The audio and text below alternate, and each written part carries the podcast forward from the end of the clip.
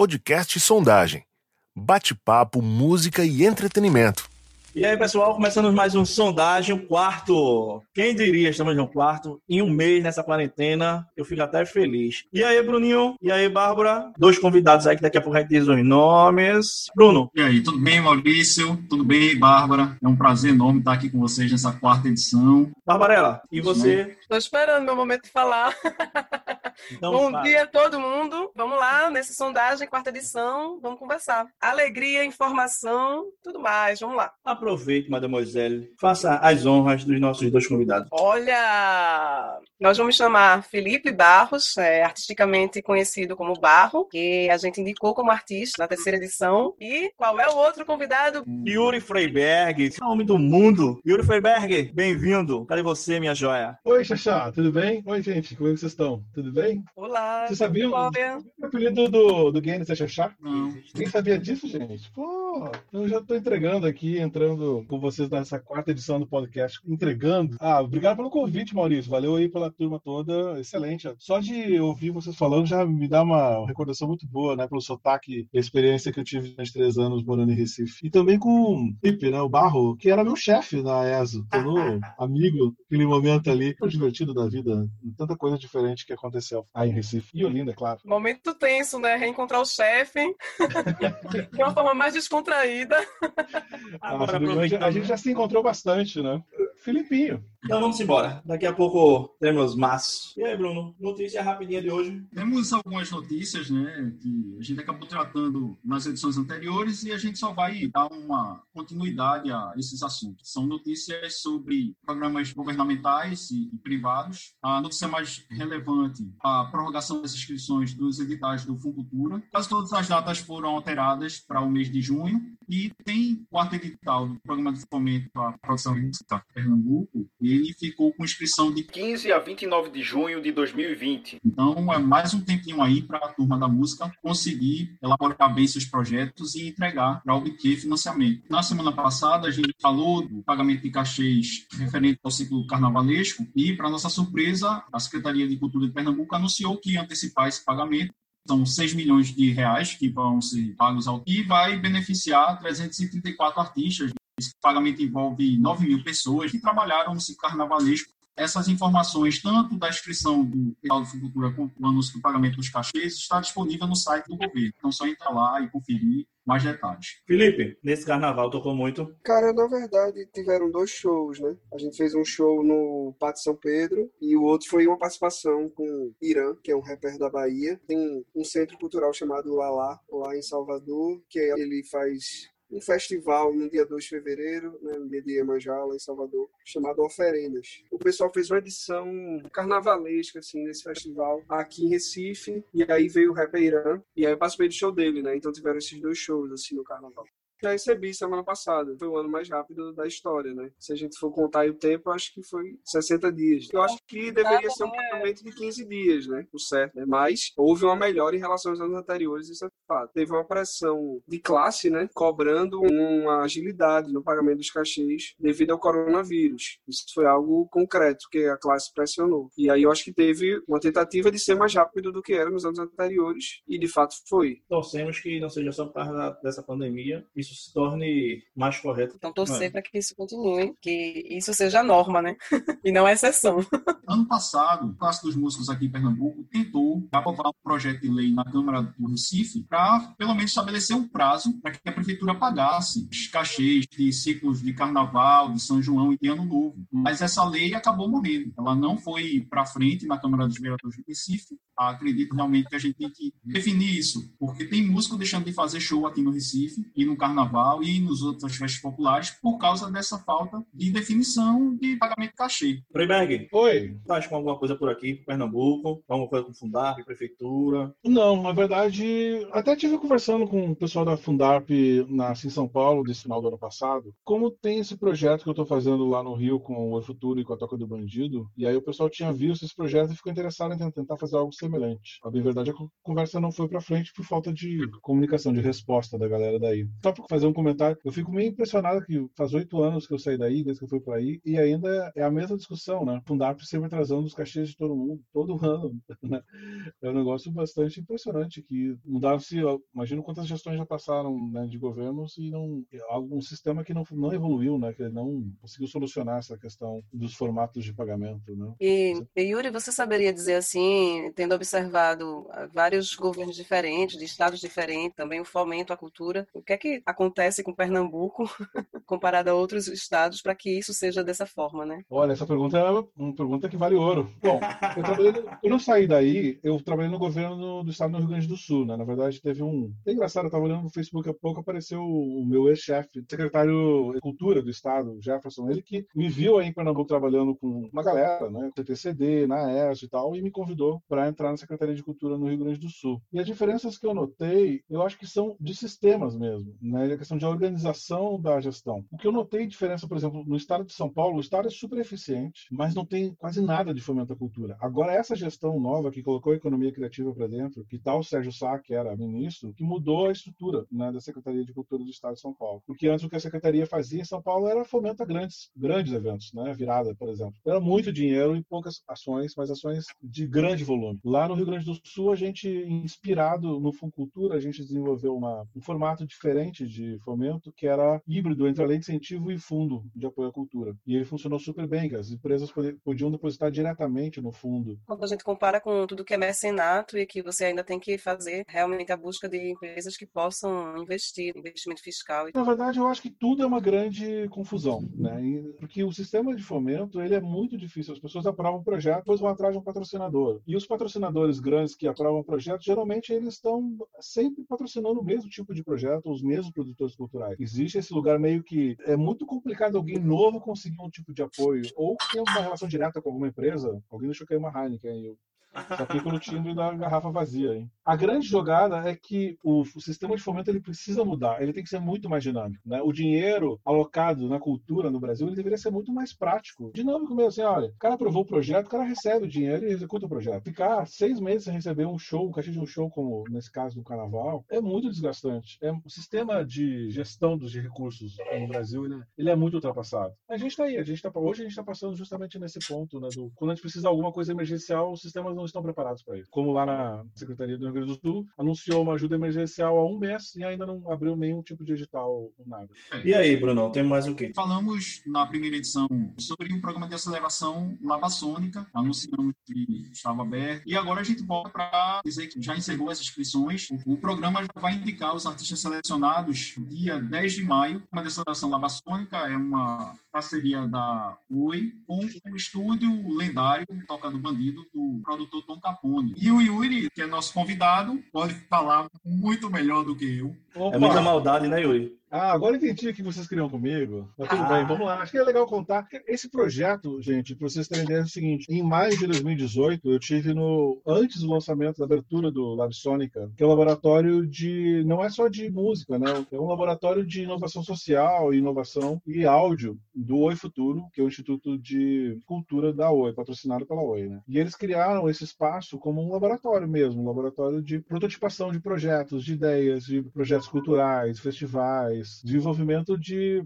capacitações. O laboratório ele tem essa, ele tem esse DNA, né? O que o, a, o próprio Oi Futuro fala, que a galera fala lá, mas eles fecharam os teatros, né? Como o Teatro Oi Futuro, algumas coisas do tipo que eles tinham, os teatros no Rio, para eles saírem do front stage, né? Como eles falam, sair do palco para ir para o backstage. Então, para ajudar nessa questão de capacitação, de produção e desenvolvimento de projetos culturais que tenham o desenvolvimento da classe cultural e artística como a premissa. O laboratório laboratório ele tem essa intenção. E o Lab Sônica é o estúdio de áudio dentro do laboratório, lá no Rio de Janeiro. A gente começou a projetar isso em 2018, essa ideia dessa residência artística dentro do laboratório. Eles fizeram uma primeira residência artística o ano passado, com selos, inclusive teve o selo da galera daí, do Brasileiríssimos. E aí começou, é, a galera da Toca do Bandido também se conectou com eles nesse princípio, e a gente falou, já, a gente podia fazer uma aceleração do selo ligado ao projeto do laboratório laboratório. É um aspecto um pouco diferente. Então, assim, como é que a gente identifica artistas? Como é que a gente desenvolve um selo nesse projeto? Não é o estúdio Toca do Bandido, e sim o selo Toca Discos, que está nessa, nesse lugar de residência da aceleradora. É claro que o estúdio faz parte do processo né, de produção, mas é, esses seis artistas que a gente vai selecionar agora, né, como o Bruno comentou, que devem ser anunciados no dia 10, a gente foram 900 inscritos. Os artistas eles vão passar por um processo de desenvolvimento de 10 categorias das suas carreiras. Né? Então, produção, direção artística, comunicação, marketing digital, circulação, que essa vai ser uma grande incógnita, propriedade intelectual, áreas comuns à, à comunicação, como imagem, design e tudo mais, que tá, faz parte do processo. E empreendedorismo, ou seja, é o artista se entender um tanto mais como um empreendedor no mercado da música e quais são os caminhos plausíveis para serem seguidos, porque tem muita gente que quer trabalhar com música, mas não entende o que, que é o processo. E esse processo é muito complicado. Acho que cada vez exige mais habilidades de uma pessoa que se diz artista, precisa desenvolver de habilidades que não são só do campo da música, né? É. Que são de campo de empreendedorismo, né? Era por isso que eu queria saber com o Felipe, quando ele começar a falar também, que a gente volte para aquele assunto das leis de incentivo e fomento à cultura e saber da experiência e visão dele, né, enquanto pessoa que conhece o mercado fonográfico, empreendedor, músico, saber como é que você vê essas leis de incentivo, as dificuldades e talvez os benefícios, as diversidades que podem ter. Eu acho que é um grande desafio, né, para todo mundo que trabalha com músicas. A gente teve uma geração é, de referência que foi a geração do Mangue Beat, querendo ou não, era uma geração que ela pegou o final ou até um período de gravadoras ainda. Né? Mundo Livre, A Nação, e aí no segundo momento Otto, já com a trama, e a Bombojó também. Até os anos 2000 a gente tinha outras já transições né, da indústria, mas ainda esse fortalecimento. E agora a gente está em 2020 e realmente a gente já está em outro giro da história, que é a consolidação do streaming e outras coisas. Mas Yuri falou uma coisa muito interessante, que é essa questão das habilidades. Quando a galera pergunta pergunta sobre isso, sobre como é meu trabalho. E eu acho muito interessante, assim, porque na verdade, o quanto mais você tiver de conhecimento, aquilo vai ser algo importante, assim, no teu trabalho, que vai fazer diferença. Isso está presente em qualquer dimensão de trabalho, mas na música é algo muito forte. Ela se desdobra em vários pontos. E aí vai para a coisa do audiovisual, de você saber entender um pouco da linguagem de câmera, edição, montagem, vai para redes sociais, né, de formatos de, de mídia, de comunicação, e filtros de Instagram, enfim, mil coisas que têm desdobramentos. Enfim, você termina entendendo de várias questões, assim. Exato. Mas, assim, isso é muito comum, assim, eu conversando com várias pessoas, sei lá, é, a Duda Beat fez, trabalhou com moda vários anos, aí Russo Passapulso fez publicidade, Irã de Salvador fez publicidade. Muitas pessoas que você até acha um cara, assim, que é bem antissistema, assim, que você não desconfiaria que tivesse feito marketing ou publicidade, fez. Tem muita gente que, às vezes, sei lá, o cara fez informática, design, e aí, sei lá, o próprio Felipe Cato, saca? A capa de Johnny Hooker, quem faz é o Felipe Cato. É um cara que é da música, canta pra caralho, mas se você for ver, tem um super acabamento, assim, estético que vem por causa dele, né? A gente entrou na era, no mesmo lugar, e agora é a prova disso, que a gente, as nossas habilidades são as mesmas de quem lança um livro, de quem lança uma feira orgânica, de quem lança um aplicativo, de quem está divulgando um carro, ou quem está fazendo uh, máscara num Fab Lab. A gente tem pouquíssimos canais que a gente pode contar nos dedos, onde estão todas as informações, né? Instagram, Facebook, Twitter, no máximo o YouTube que está ali com um canal de vídeo, né? Não uma rede de outras coisas. Agora está entrando o TikTok no Brasil com força. Ou seja, a gente tem pouquíssimos canais onde tudo está concentrado. A pessoa tem que saber todas as artes. Ela tem que saber artes visuais, tem que saber imagem, tem que saber design, tem que entender como é que é o sistema de fomento, como é que é o sistema de recolhimento de direitos autorais, como é, qual é o problema que está rolando agora com a MP 907 lá em Brasília, no Senado. Ou seja, é um mundo extremamente complexo, milhares de informações simultâneas que têm que ser condensadas em um caminho só, para que as pessoas ouçam a tua música. Isso é muito complexo. São muitas variáveis né, para acontecer. Artístico é relacionamento. Ou seja, no final das contas, a gente, tudo que a gente está fazendo permeia pelos relacionamentos. E não é o valor artístico do que a gente cria ou produz, e sim que tipo de relacionamento a gente tem com esses sistemas. Eu, de certa forma, vou... a gente tem que lembrar das décadas de 80 e 90 em que a gente não podia, quase de jeito nenhum, se a gente não tivesse apoio de uma grande gravadora, ter os meios de comunicação tradicionais. Com a revolução digital, carreiras musicais independentes, músicos que encaram o ofício com seriedade e querem realmente progredir, né, progredirem, eles vão encontrar um ambiente propício para conseguir distribuir bem sua obra. Existe uma geração que ela não está ligando muito para todas as etapas. Ela consegue chegar lá. A questão é é que se ela vai conseguir se manter por muito tempo, mas ela chega lá. Não tem tanto cuidado com a forma, né? Assim, se tem alguma coisa a dizer, eles querem dizer, eles utilizam as mídias que eles conhecem para dizer o que eles querem dizer e depois Sim. eles veem se pode melhorar a forma se tiver recursos que possam acompanhar. Eu queria é, perguntar rapidinho para o Var falar um pouquinho das novas produções que ele tem feito e artistas. Eu tenho trabalhado atualmente com duas cantoras. Uma é Raquel Reis, que ela já lançou o primeiro single, chamado Ventilador. Ela é uma cantora bem jovem, ela tem 23 anos, ela vem de Feira de Santana. Bem massa, assim, o som dela é muito, muito bom, ela compõe e canta muito bem. E a outra é a Julia Conrad, que ela é atriz da Globo e mais conhecida pelo trabalho dela como atriz, mas ela estudou canto, teatro musical, né? Então ela canta bem pra caramba e lançou esse mês uma primeira música, que é uma versão de uma música de Johnny Hooker em espanhol, que saiu no, numa série que ela faz da, da HBO, parece HBO brasileira. E aí a gente tá produzindo as músicas dela, então são essas duas artistas. Na verdade, é, eu lembrei que a gente queria saber um pouquinho desse network, né? Que no último disco teve participação de uma galera aí de vários lugares do mundo. Não sei se foi no primeiro ou no segundo disco, mas tem várias parcerias que a gente vê. Parcerias assim que surgiram, elas sempre têm uma certa conexão existente, né? Pessoas que a gente se encontrou no meio do caminho. Uma coisa que eu acho forte assim, que eu acho que é você é, circular, né? Andar pelo mundo, né? Isso eu gosto. Eu tô muito limitado nesse momento aí da quarentena, ficando louco por dentro de casa. Mas isso é uma característica, assim. Eu acho que a música é um passaporte. Não tem muita regra, mas, é, por exemplo, né, a Mariana Ida, que participou, foi uma pessoa que a gente se conheceu numa saída, né? Eu chegando para dar uma entrevista e ela, e ela saindo, eu deixei o disco com ela, ela ouviu, gostou, e eu já acompanhava o trabalho dela. Então, são todas interações, assim, que elas vão surgindo, né, com a música mesmo, naturalmente. Também cultivar relações, né? Cultivar relações acho que tem a ver com diálogo, né? É, não é legal você só falar de você, você tem que ter muito essa coisa de via de interesse. E eu acho que tem muito isso de você também se colocar na postura colaborativa, né? O que é que um músico tem que se preocupar quando ele, ele vai entregar um projeto para tentar incentivo que ele não pode fazer de jeito nenhum? Isso é uma coisa que eu sempre. E aí, Yuri? Olha, essa pergunta é boa, muito boa, porque projeto, tipo de lei, né, projeto de incentivo, é um sistema também. E é, isso é muito doido, são sistemas que eles não conversam muito, porque quem, quem trabalha, né, no, por exemplo, no Conselho de Cultura ou na Secretaria, muita gente vem do meio artístico, né, e acaba indo para a parte política, porque o Brasil é um, é um, país muito forte nesse conceito de associação, né, de cooperativismo, associativismo, ou panela, né, ou é, nessa coisa de junção de pessoas. Isso é diferente de outros lugares do mundo. A gente tem uma, não que a gente seja melhor ou não, mas estou falando que isso é mais fluido. Eu acho que talvez por mais necessidades a gente acaba se associando mais. Né? No Rio Grande do Sul isso é muito forte. Tem muita associação dentro do campo de economia criativa. Por exemplo, a indústria do audiovisual no Brasil é extremamente bem organizada nesse lugar. E eu acho que é por isso que, com todas as dificuldades do audiovisual, porque ele, o audiovisual, o setor é muito dependente do Estado no Brasil, né? Principalmente o cinema, né? Mais do que algumas outras, outras áreas que estão mais ligadas ao entretenimento e não tanto à cultura, mas os, os festivais, a produção de cinema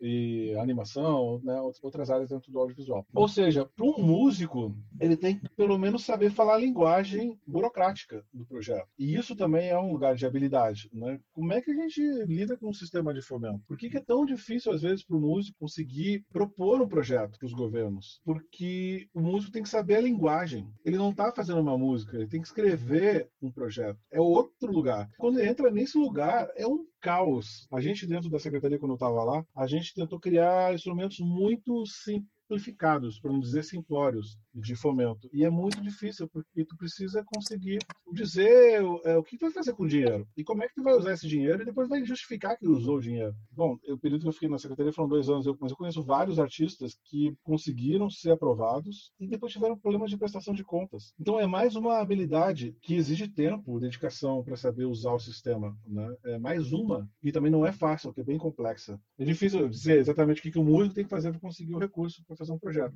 Ou mesmo, sei lá, vou mandar um pitching para uma empresa, né, para conseguir alguma coisa numa empresa, é um mundo muito diferente do que a gente está acostumado, gente, a lidar, né, na música. Não é pegar um instrumento e tocar, pode ser o melhor violonista do Brasil. Se o cara não sabe fazer um projeto, ele, pessoalmente, não vai conseguir fazer esse projeto. Ele vai precisar de alguma outra pessoa. Por isso que a gente fala de sistema. Até tu comentou antes, né, Bruno, a questão da gravadora. As gravadoras, elas são extremamente potentes hoje em dia, talvez como nunca esteve. Agora que a gente está vendo os números do último ano para cá, por quê? Porque as pessoas agora sabem, como a MC Loma, pegar um celular e fazer uma música e essa música estourar sem precisar de gravadora. Nesse caso, assim, pode ser a minha opinião, é, é tipo, é um meme, não é uma música. Né? E o meme no Brasil é o negócio que mais voa, né? mais do que qualquer outro tipo de mídia. Né?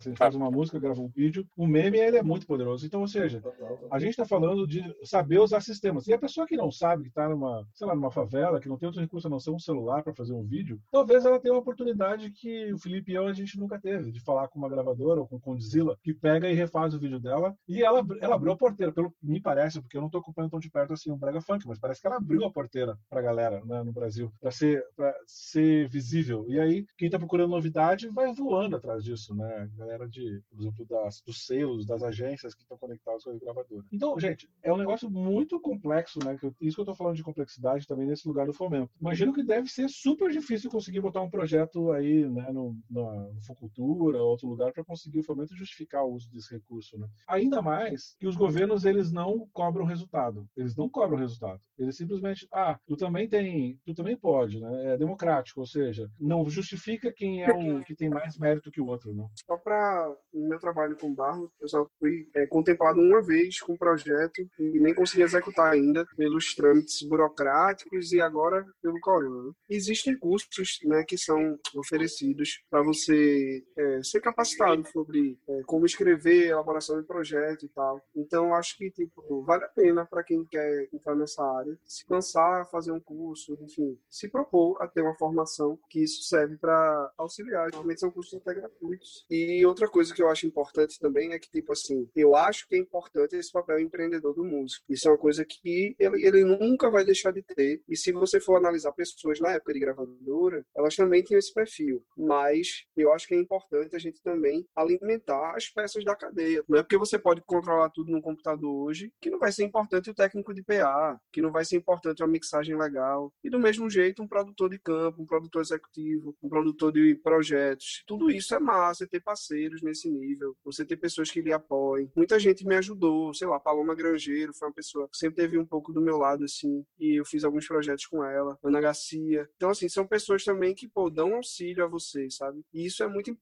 também. Eu não concordo com essa visão em que o músico vai agregar, fazer tudo. Eu já vi alguns perfis como esse, de um cara que faz tudo e o que o resultado disso, assim, é tipo, bandas que se dissolvem, pessoas que se estressam, gente que tem estafa, porque é impossível o ser humano agregar tudo. Não é, tipo, é só ver um fluxo de uma empresa. Precisa de alguém atendendo na lanchonete, um cara cozinhando, outro cara no telefone. Tem que ter isso, sabe? Yuri, Oi, é, pra gente encerrar esse primeiro bloco da gente, queria que tu entrasse aí nessa brincadeira, indicasse algum artista aí pra gente para a gente fechar esse bloco com uma musiquinha e tu falar um pouquinho do, do artista para a gente Opa! passar para o segundo bloco. Beleza? Ah, então vou Yuri fazer, Freiberg, fazer jabá. vamos fazer. Yuri Freiberg, fazer- diretamente de Minas Gerais, comendo um pãozinho de queijo e outras cositas mais. Qual o seu artista que você vai indicar hoje? O cara que é de Belém do Pará, que eu tô lançando, quer ver aqui, ó. Atenção, ninguém ouviu isso. Uma Eu tô fita, no é? estúdio, né, gente? Eu, eu tô mixando, olha aqui, ó. Bal- balada. Balada de um artista de Belém do Pará chamado Um Sebastião. Eu tô lançando. Eu tô com selo, tô lançando as músicas dele. O artista que eu tô produzindo aqui. É massa, gosto dele. Você, mal ainda ouviu. Acabou na mixagem hoje. Ele é querido, super querido, Sebastião. Manda aí então. Quando tudo isso passar, está em todos os serviços de streaming. Beleza, então vamos embora. Indicação de Yuri Freiberg.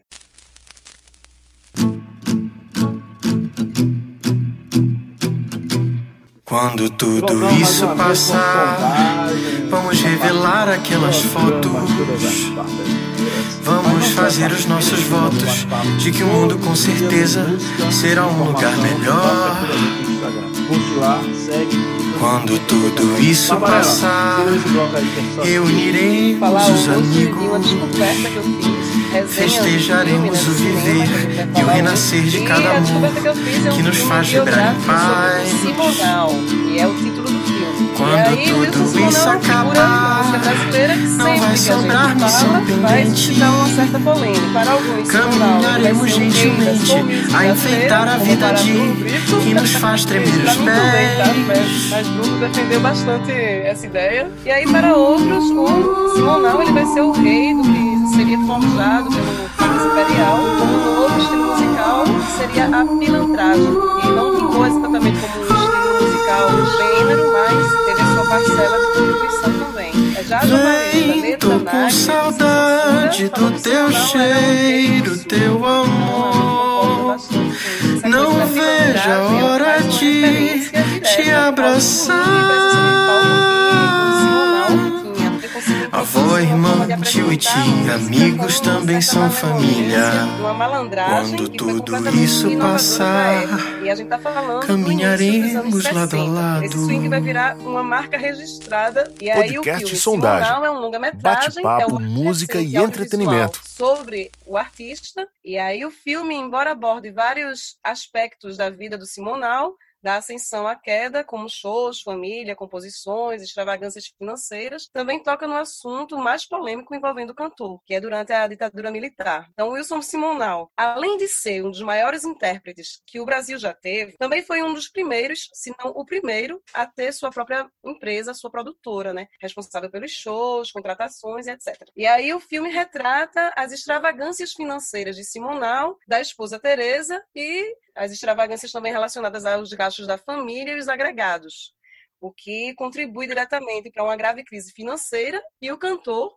Wilson Simonal, vai culpar o contador da empresa. E aí o que acontece é que no filme é claramente mostrado quando Simonal teria pedido uma suposta ajuda, entre aspas, ajuda, né, a um dos órgãos de repressão ditatorial do Brasil, que era o Departamento de Ordem Política e Social, mais conhecido como DOP. Essa suposta relação entre Simonal e o DOPS é considerada como um erro indiscutivelmente muito grave e verdade, ou não, pelo qual ele pagou pelo resto da vida, né, tendo shows cancelados, sendo apagado da música popular brasileira. O que, diga-se de passagem, é uma pena, porque se levarmos em conta a relevância musical do conjunto da obra de Simonal, a gente vai dizer não. É, escutar o Simonal hoje, vamos fazer valer a imagem desse músico também, é, a arte que ele fez, para as próximas gerações e para a gente também, né, para se divertir. Além desse filme do Simonal de 2019, do Leonardo Domingues, tem também o documentário Simonal, Ninguém Sabe o Duro Que Eu Dei, de 2009, então 10 anos antes desse longa-metragem, dirigido pelos Michael Langer, Calvito Leral e Cláudio Manuel. O Cláudio Manuel é o ator do Cacete Planeta que faz o seu Cresço. E tem a biografia também em livro, que é Nem Vem Que Não Tem, que eu li e é maravilhosa e é super bem escrita pelo super competente Ricardo Alexandre. Então, se a gente quiser ainda se aproximar mais do universo do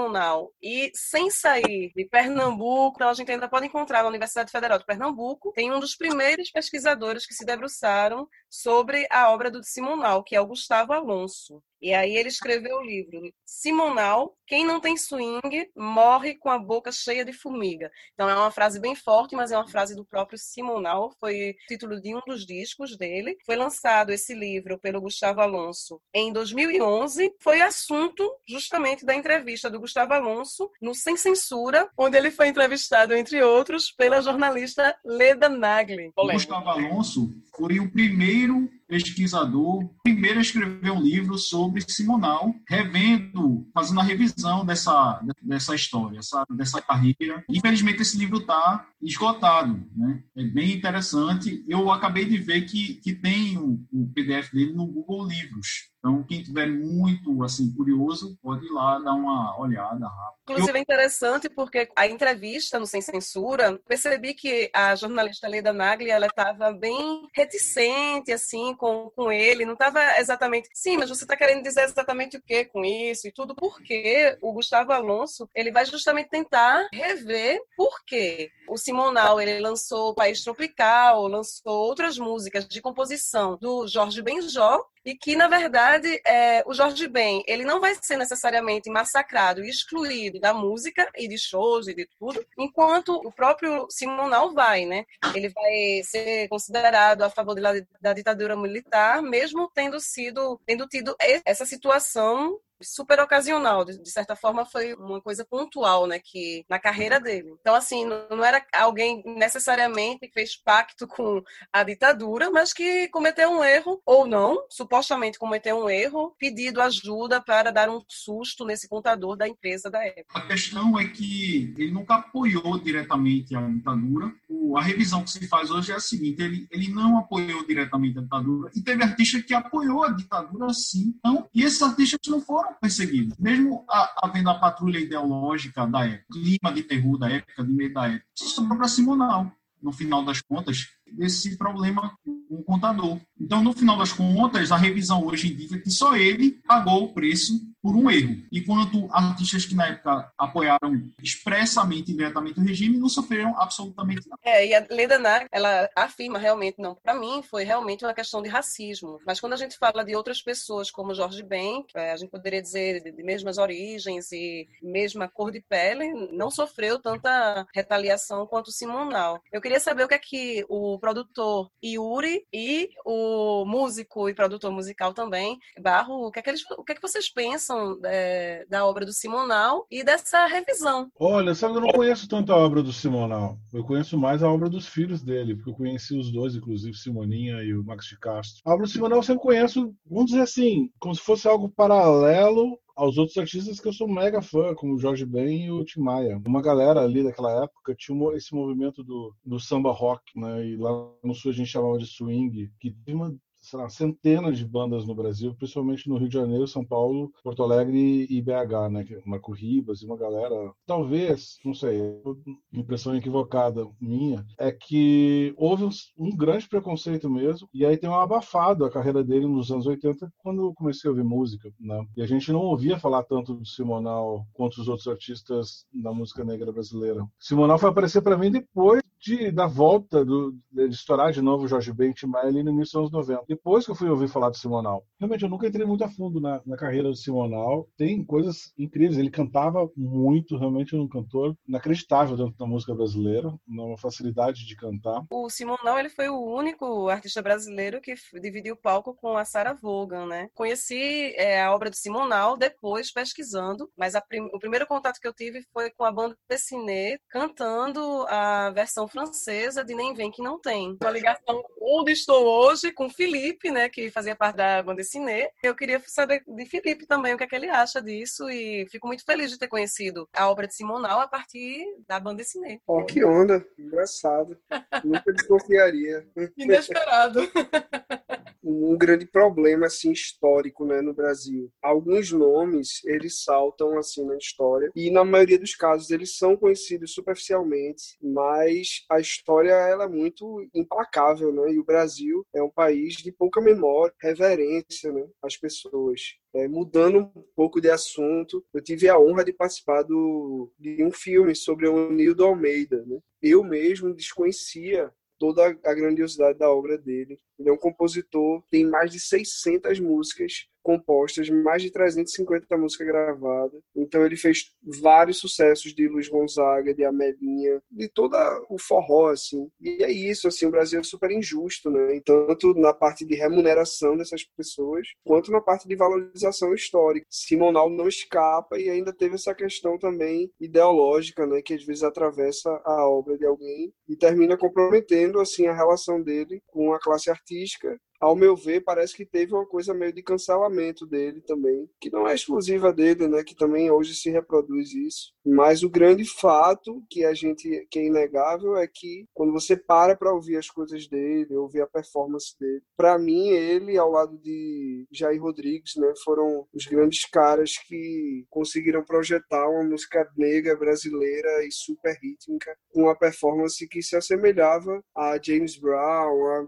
no, no universo americano tiveram seu reconhecimento. Né? Me incomoda muito isso, sabe? O quanto as pessoas desvalorizam né, os compositores assim do Brasil e artistas, né? Até o próprio Tom Zé, né, se você for analisar, É um cara que passou anos, velho, no ostracismo, assim. Aí precisou vir um David Byrne fazer uma redescoberta dele pro brasileiro achar que saber que Tom Zé é legal, sabe? Ô Felipe, aproveita aí pra gente terminar esse segundo bloco. Qual a música temos de Simonal pra tocar aqui nessa radiolazinha? Pô, aí me pegou, velho, agora. Epa, deram uma dica aí, viu? É, não, já que levantou a bola, vamos de não ver que não tem, né? Arrasou. Solta a música.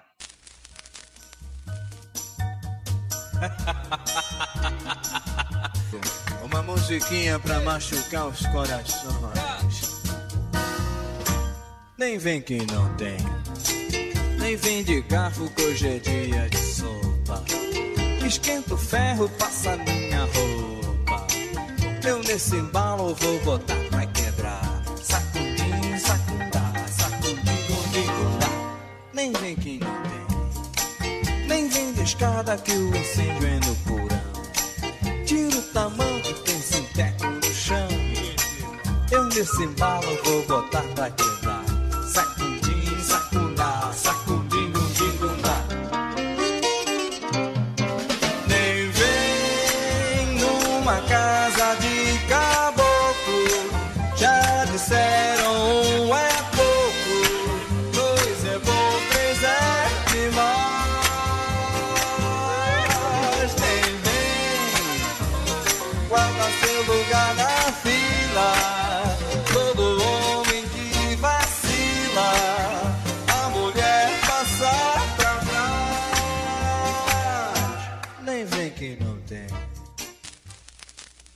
Podcast Sondagem. Bate-papo, música e entretenimento. E vamos voltar para o nosso terceiro bloquinho com novos artistas. Bárbara, quem tem mais aí pra gente de Então, artista novo? Como indicação de artista desse sondagem, dessa quarta edição, a gente vem com Lued Luna. Ela que é de Salvador, tem 32 anos e começou a música aos 17. É filha de músico. E aí ela é hiper engajada. Então, antes mesmo de, de- de se construir enquanto artista, enquanto ser humano, ela trabalhou bastante para militar em várias causas. Ela faz parte de uma geração de artistas que, mesmo antes do trabalho artístico, já tinha uma certa preocupação com a representatividade, a voz da mulher e a mulher negra. E ela ingressou no curso de Direito da Universidade do Estado da Bahia em 2007, ainda como exemplo de engajamento e, por que não, de militância. Ela fez parte do coletivo Bando Kumatê, trabalha com pesquisa, difusão e fomentação de manifestações artísticas tradicionais da cultura brasileira. E aí, em 2013, ela foi vencedora da etapa regional do Festival da Canção Francesa, realizado na Aliança Francesa. Ela foi fundadora também do coletivo Mova e fundadora do Palavra Preta, mostra que reúne compositoras e poetas negras de todo o Brasil. Brunão, Ela fez um show aqui no Recife, no Carnaval, né, e eu fui conferir esse show na Praça do Arsenal. Foi a primeira vez que eu vi show dela, não a conhecia. Fiquei bastante surpreso, assim. Em duas músicas, as pessoas cantaram juntos, sabe? Foi o Banho de Folhas, que é do primeiro disco dela, Um Corpo no Mundo. A música que ela gravou com o DJ Omulu, que é o Tô Te Querendo, o nome da canção. Então, a Luedja, ela lançou um primeiro single em 2014 que chama Dentro Ali, com três faixas, além da faixa título, que era Asas, Eu Rio, ou Águas de Junha, e As Cegas, que era em parceria com a Emily Lapa. E em 2015 ela finalizou o disco Uns aos Outros. e aí, Yuri? Sobre E essa mulher maravilhosa. Pô, ela é alta, né? A Lued é impressionante. Ela é uma cantora incrível. Se, é, se alguém já viu ela cantando de perto, quando eu tava lá né, em São Paulo com Rizoma, Natura Musical, a gente, ela tava junto, né? E ela era uma das artistas que a Natura escolheu como artista imagem do Natura, da- do Natura Musical e da Natura, né? Isso teve uma campanha que é- era a Mulher do Fim do Mundo, que não, aparecia Shea na França, agora acho que eu confundi. Na propaganda, mas assim a Lued. E a Lued, ela arrebatou o público, era muito impressionante, assim, a força dela na expressão. Ela com uma banda multinacional, percussionistas cubanos, imigrantes né, de outros países países que, está, que estavam estão no Brasil. Né? É bastante impressionante o trabalho dela. Tem uma consciência artística musical muito grande. E até comentar sobre isso, gente, não é para criar competição nem falar nada, mas a galera da Bahia tá muito avançada de novo, né? A gente fez esses artistas mais novos de rap como o Baco, a Tocha, o Felipe falou mesmo do Russo. A galera tá realmente fazendo música muito fora da caixinha de novo, né? Dos lugares comuns. E a Lued é uma dessas artistas que representa essa, essa renovação da música, em não só questões de estilo, mas questões da imagem, do discurso. Tem muita coisa muito legal que ela e mais alguns artistas, assim como a Xênia, né? Larissa Luz. Barro, o que é que tu tem para falar sobre ela? Eu conheci a Lued pelo primeiro o single dela, Banho de Folhas, né? Que foi uma música que voou, né? E longe não só no Brasil, mas no mundo ela realmente é um hit assim contemporâneo, né? Como poucos artistas da nossa geração têm. Talvez Duda Beat com Bichinho, Baiana System, Lucro, mas poucos artistas hoje têm hits de verdade, né? E Lued chegou com essa música, foi assim que eu conheci ela. Depois eu tive a oportunidade de ver alguns shows dela. Né? O primeiro show que eu vi foi no Festival Coma em Brasília e assim foi o show dela tradicional, que ela faz com instrumentos mais acústicos. E ela realmente é um show assim que ele vai contrariando toda a lógica né, da, do mercado, que é trabalhar com eletrônico e tal. Então era um show assim que não tinha bateria, era percussão, baixo acústico, violão, então uma outra pegada, né? Então realmente ela se diferenciava muito no festival. E a minha sensação que eu tive foi de ver algo que era atemporal, como se a Lued ela se colocasse de uma forma como se ela não pertencesse a um tempo específico. Ela não tá nesse jogo do contemporâneo, do pop, do meme, sabe? Algo que realmente tinha uma densidade, assim. Simultaneamente também, eu nunca vi um artista guiar o discurso dela, assim, sobre negritude, como ela guia, ao vivo, sabe? Fazendo, de fato, as pessoas refletirem sobre questões que são muito profundas. Então, a Lued me impressionou muito. E, enfim, eu passei bom tempo de janeiro e fevereiro esse ano na Bahia, e realmente, assim, Banho de Folhas, ele tá sendo tocado no cortejo afro, ele tá sendo tocado por bandas, blocos, fanfarras no Rio de Janeiro. Então, realmente parece que a Lued conseguiu ir para um patamar assim que é muito difícil também hoje em dia, de uma forma independente e tal. É, essa importância da, da Lued enquanto militante é hiper importante. E aí, é, no ano passado, em 2019, ela realizou a primeira turnê internacional e aqui na França ela é conhecida como a cantora, artista, militante afro-brasileira. E aí o jornal Le Monde, ele diz assim, as canções interpretadas com uma voz graciosa, de timbre ligeiramente velado, numa atmosfera intimista, entrelaçada de sonoridades acústicas. Pan African Music, ele vai dizer também, nesse momento especialmente perturbado e confuso de sua história recente, o Brasil vai florescer um artista de uma graça rara, que cristaliza suas dores, celebrando sua identidade como único meio de existir no mundo. Só para finalizar, a Rolling Stones vai dizer que é o primeiro impulso, experiência transformadora. Então, a Lued Luna, essa maravilhosa. A gente traz aqui no nosso, no seu, no meu sondagem, a gente vai trazer a Led Luna com a, a canção justamente super badalada Banho de Folhas. Daqui a pouco eu solto essa musiquinha para todo mundo escutar, porque vamos finalizar agradecendo a todo mundo que participou hoje e para que nossos amiguinhos mandem aquela velha ternurinha. Eu chamo primeiro o Felipe Barro, agradeço a presença dessa figura Barro. Para quem você agradece e para quem você manda aquela ternurinha. E, pô, agradecer todo mundo aí que fez parte disso. E é uma honra estar junto de Yuri debatendo hoje. Ele foi um cara que ajudou muito também, assim, nesse meu começo de trabalho, a entender muito como me situar. Um cara super instigante agregador. Pô, acho que especialmente agora que a gente tá na quarentena, toda a banda, assim, toda a equipe, a gente tá se falando e tá naquela, sabe, pô, a família separada mesmo, assim. Muita saudade de fazer show, de estar tá na estrada, de estar tá ensaiando. A gente sempre em contato, assim, realmente que tá um clima bem é, nostálgico entre a gente, assim, de porra. Então, Guilherme Assis, Ricardo Fraga, né, que estava comigo no palco. Ricardinho, meu pirraia. Mas também Vinícius Aquino, Jason, Paulinho, que fazem holding. Enfim, toda uma galera que está junto aí há muito tempo e se ajudando. Yuri, sua ternurinha e seus agradecimentos. Muito obrigado por ter participado com a gente, ter pego o teu tempo aí, que tá super corrido, que eu sei. Ô, Xaxá, primeiro eu te agradecer, né, porque Xaxá é só, só tu e o Xaxá, ninguém mais é o Xaxá. E eu só tô participando por causa, né, dessa essa, desse histórico, né, de eu conseguir desenvolver essas amizades com todo mundo aí. Vocês, o pessoal de Pernambuco é muito caloroso, né, diferente de outros estados do Brasil. Felipe, por exemplo, um cara que teve né, na minha trajetória também, durante a, nesse nosso trabalho, desenvolvimento daquele período lá na ESO, e depois também né, nessas trocas ao longo da, dos encontros pelo país, tal, foi, foi super bacana. É sempre ótimo a gente trocar para ver como é que essas trajetórias estão andando,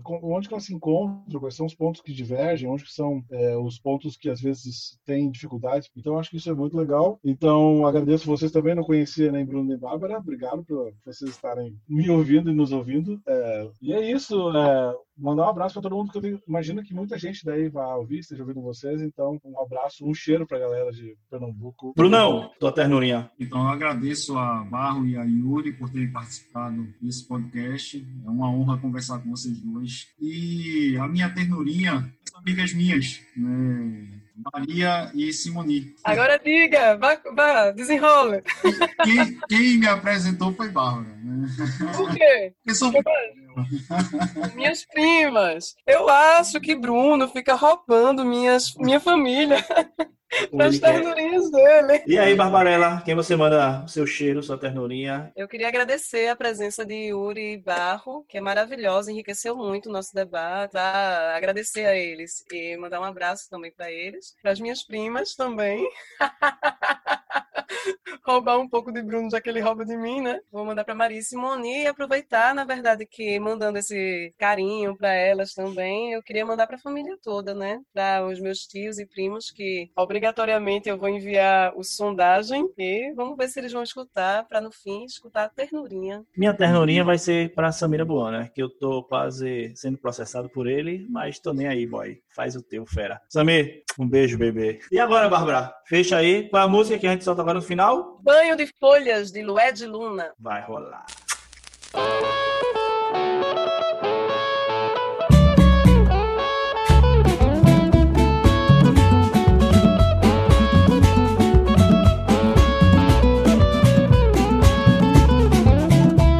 Foi em uma quarta-feira saí